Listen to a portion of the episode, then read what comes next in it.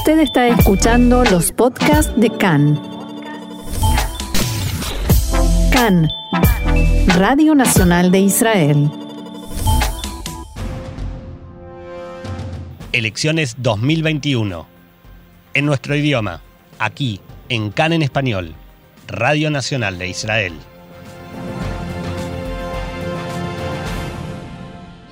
Queremos entender. Exactamente. Queremos comprender dónde estamos parados y qué va a suceder a partir de ahora y para eso contamos una vez más con la valiosísima ayuda de Jack Drasinover, quien es experto en política israelí. Hola Jack, shalom y bienvenido una vez más acá en el español. Shalom, Roxana, gracias.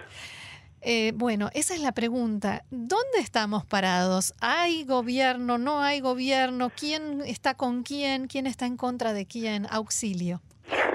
si la figura no estaba clara el día de ayer, que se empezó a recibir los primeros eh, los primeros resultados y las encuestas, eh, la figura es menos clara ahora, inclusive hoy, en que ya tenemos contados casi el 100% de los votos y el 50% de lo que se llaman los votos de los sobres dobles, aquellos que eh, permitieron a los soldados, diplomáticos, los presos y los confinados eh, por la corona eh, votar.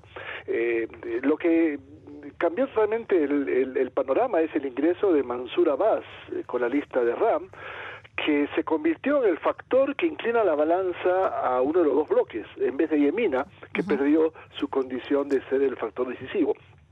En este momento los cambios parecen ser dentro de los bloques, según la votación ya el, conteo de los votos oficiales. Eh, el más claro es eh, la pérdida de RAM de un escaño pasando a cuatro y el hecho que Meretz recibiría un sexto. En el bloque de Netanyahu eh, se supone que el Likud va a poder recibir un voto más o un escaño más, pero eventualmente puede ser que sea a costa de Yaduta Torah o de de, la ortodoxia ashkenazit, que como ya ustedes manifestaron, tiene serias eh, molestias con respecto a la política eh, de Netanyahu durante la campaña electoral.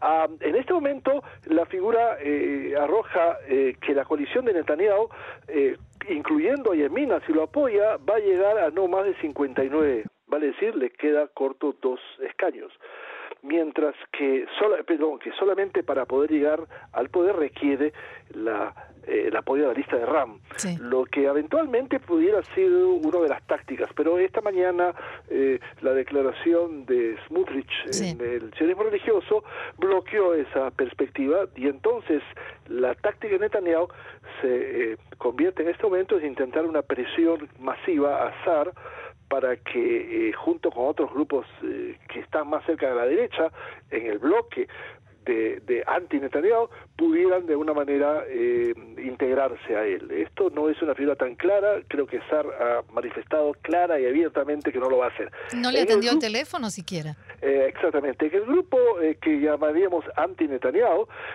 aparentemente está más cerca de llegar a los 61 siempre y cuando todos los grupos decidan de alguna manera eh, hacer una especie de coalición ad hoc eh, para poder eh, derribar el gobierno de Netanyahu legalmente a través de la, del, del proceso electoral. Ahora, este grupo tiene 57, de manera que con RAM, eh, cuatro bancas, eh, esto pasaría a tener justamente los 61 que está eh, pidiendo. El problema central es que requiere que todos los partidos se encuentren a un líder que eventualmente pudiera ser, no el que tenga mayor aceptación, sino el que tenga menor cantidad de vetos internos. Menor resistencia, claro. Como ustedes lo manifestaron, Benny Gantz pareciera ser el candidato adecuado eh, pero tendríamos que ver cuál es la respuesta de los grupos eh, de RAM que lo ven como el ex comandante general del ejército y eso siempre generó algún tipo de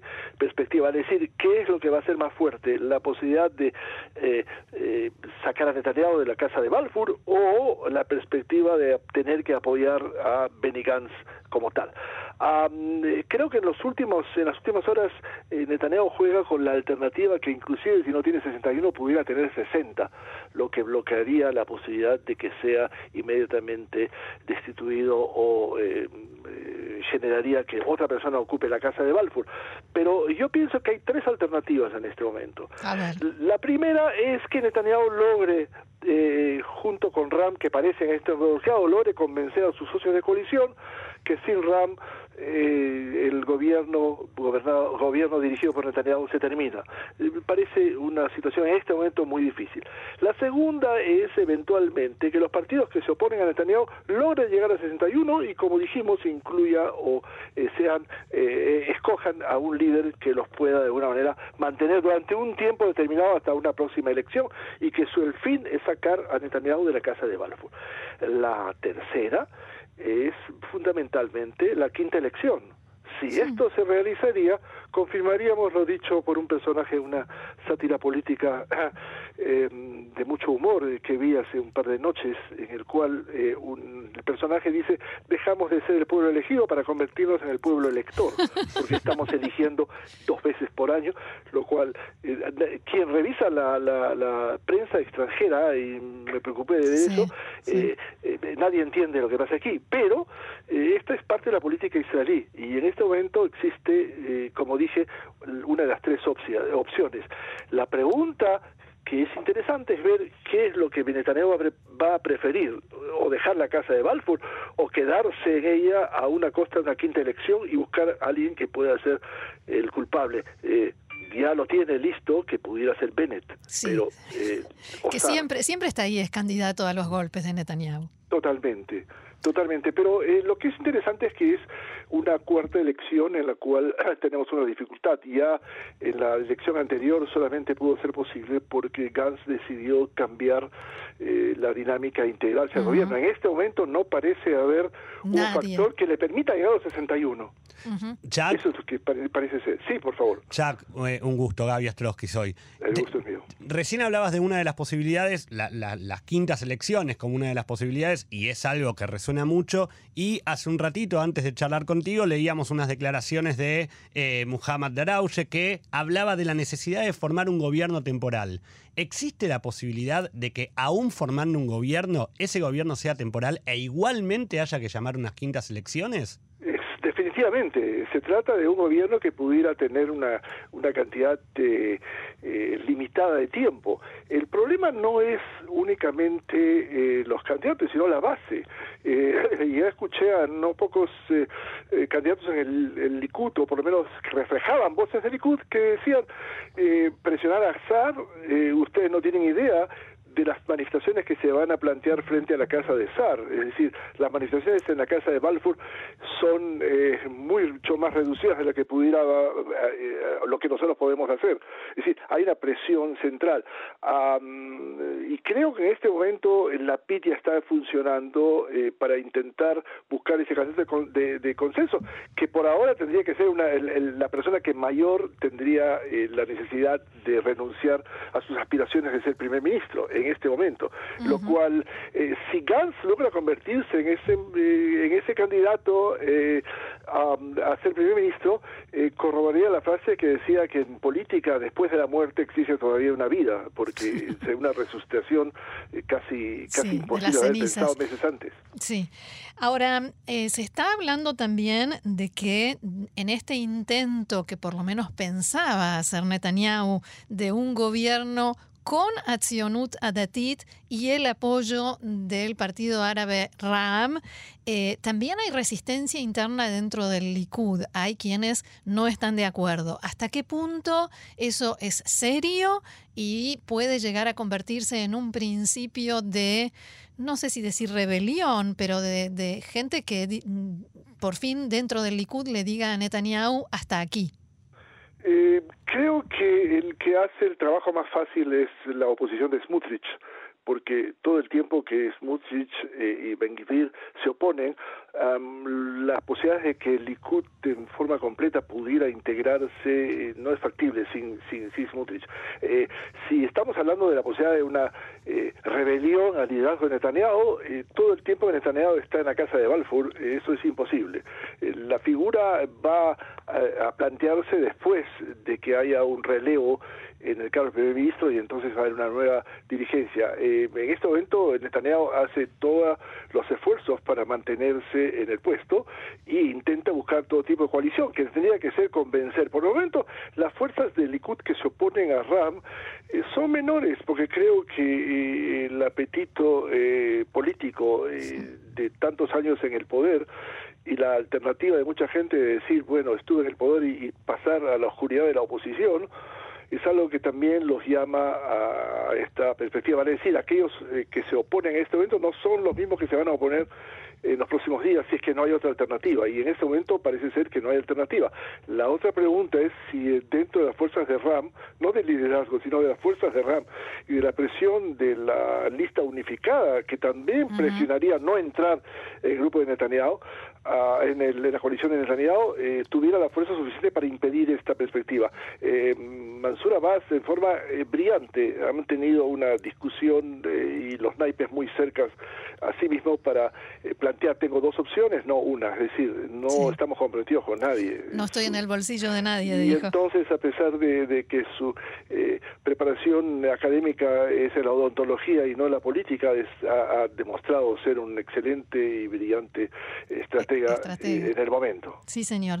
También hay un elemento clave del que se habla, que es la elección o el nombramiento del presidente de la Knesset, por lo que puede significar, por ejemplo, leyes como eh, la propuesta de que eh, no pueda formar eh, gobierno y ejercer como primer ministro una persona con cargos penales. ¿Cómo se puede llegar a definir esto?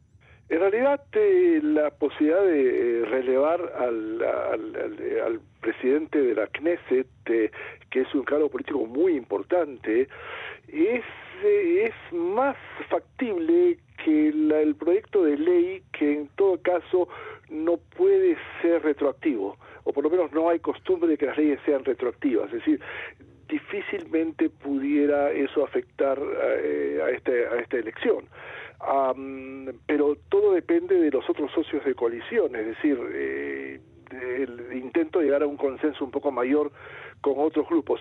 Creo que eh, eh, el grupo anti empieza a descubrir también una pieza floja o frágil en la coalición de Netanyahu, que es Yaduta Eh, que tiene, como dijimos, varias cuentas y que tiene elementos eh, como Gaffney, por ejemplo, que no se identifican ideológicamente con la extrema derecha y que solamente por la, la coyuntura política ha apoyado a los gobiernos de Netanyahu pero que pudiera ser el elemento central. Creo que la próxima jugada de Netanyahu va a intentar, a pesar de que no le gustaría, es no solo presionar a Azar, sino ofrecerle, por ejemplo, se me hubiera ocurrido la imaginación de ofrecerle el relevo que, que, que tuvo con, con, la rotación, que tuvo con Gans. Pero, eh, pero no la tuvo. O sea, ¿quién va, ¿quién va, a ah, aceptar ese ofrecimiento? De ¿no? de efectividad, son dos cosas distintas. Como dijo eh, el ex primer ministro Shamir, eh, yo prometí, pero no prometí cumplir. Exacto. entonces esa es la figura. Eh, creo que va a haber una desesperada acción por parte de Netanyahu para intentar buscar una, una perspectiva y simplemente confiar eh, casi religiosamente en que el conteo del 50% que resta de los votos eh, de los soldados, etcétera, le permita llegar por lo menos a un a un escaño más a costa no de interno del bloque no de la derecha, sino, de la, sino del bloque que se le opone Jack, pudiera cambiar la figura. Jack antes de, despedirte una pregunta que tal vez de, novato aquí en el país no pero digo saliendo un rato de la de la de la estrategia de, de, los votos y de quién va a poder llegar a formar gobierno.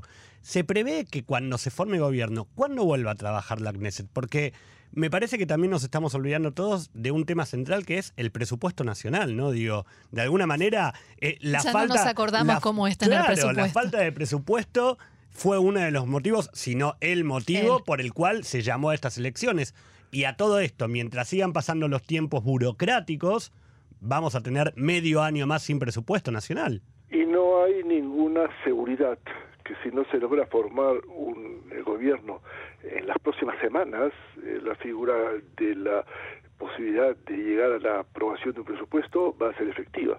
Eh, vale decir, eh, el, la CNESE se va a volver a reunir en el momento que haya un personaje que reciba la aprobación y que pueda demostrar que tiene 61 bancas de apoyo. Eh, y entonces eso inmediatamente va a desarrollar el proceso. El problema es qué sucede si seguimos en este impasse que todavía sigue siendo factible y que podamos plantear el hecho de que Netanyahu siga convirtiéndose en el, un, en el primer ministro De transitorio, transición, que no tiene claro. límite desde el punto de vista legal y que pudiera mantenerse durante mucho tiempo. Y entonces no veo en este momento la posibilidad de que eh, situaciones como el presupuesto, etcétera, se planteen. No se La elección del presidente. Este año la Knesset tiene que elegir nuestro próximo presidente. el próximo año ciertamente y además este año ciertamente y además el problema eh, central es que no olvidarse que la sombra de los juicios y el proceso penal de Netanyahu eh, se acercan cada vez y si algo que no se puede detener es no ni el reloj ni el calendario. Claro. Muy bien, Jack Drasinover, experto, docente y experto en eh, política israelí. Por supuesto, vamos a seguir conversando porque esto no se ha definido, no ha terminado, así que muchísimas gracias y será hasta la próxima y ya también te saludamos, aprovechamos para desearte. Hag Sameach. gracias Susana. Shalom. Shalom.